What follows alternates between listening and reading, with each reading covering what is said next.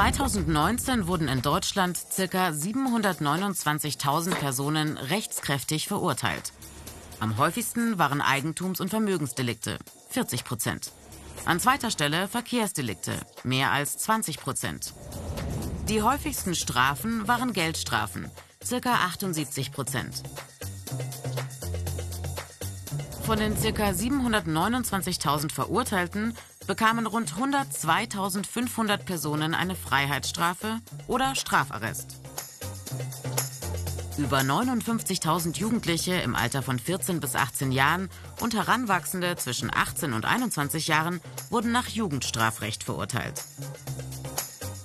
Circa 9.200 von ihnen bekamen eine Jugendstrafe. Das ist eine Haftstrafe, die härteste im Jugendstrafrecht häufigste Strafe für junge Menschen sogenannte Zuchtmittel, zum Beispiel Verwarnungen oder Jugendarrest. 42.000. Erziehungsmaßregeln gab es für rund 7.900, also zum Beispiel Arbeit ableisten, betreutes Wohnen, Täter-Opfer-Ausgleich.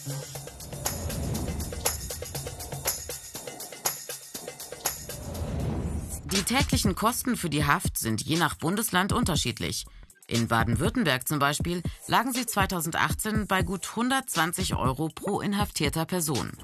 Auch deshalb sind Haftstrafen umstritten, vor allem bei kleinen Delikten.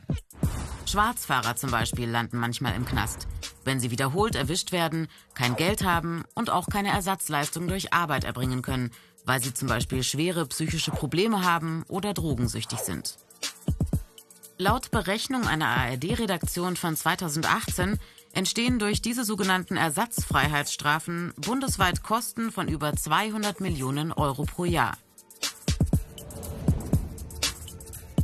Eine Untersuchung hat ergeben, in Deutschland wird ein Drittel aller Verurteilten innerhalb von drei Jahren erneut straffällig. Nach zwölf Jahren etwa die Hälfte. Meistens sind es dann allerdings eher kleinere Delikte. Die höchste Rückfallrate, 64 Prozent, gibt es bei den zu einer Jugendstrafe ohne Bewährung, also einer Haftstrafe verurteilten. Und beim Jugendarrest, einem Aufenthalt in einer Jugendarrestanstalt, 62 Prozent. Generell gilt, je jünger, desto höher die Rückfallrate. Das hängt auch damit zusammen, dass laut Statistik Kriminalität im Jugendalter besonders häufig ist. Bei Geldstrafen ist die Rückfallrate am geringsten, 31 Prozent. Fachleute weisen darauf hin, dass bei kleineren Delikten meistens die Sozialprognose sowieso günstiger ist. Die Wahrscheinlichkeit für eine kriminelle Karriere und Rückfälle ist also von vornherein geringer. Die Rückfallquote sagt also wenig darüber aus, welche Strafe wie gut wirkt.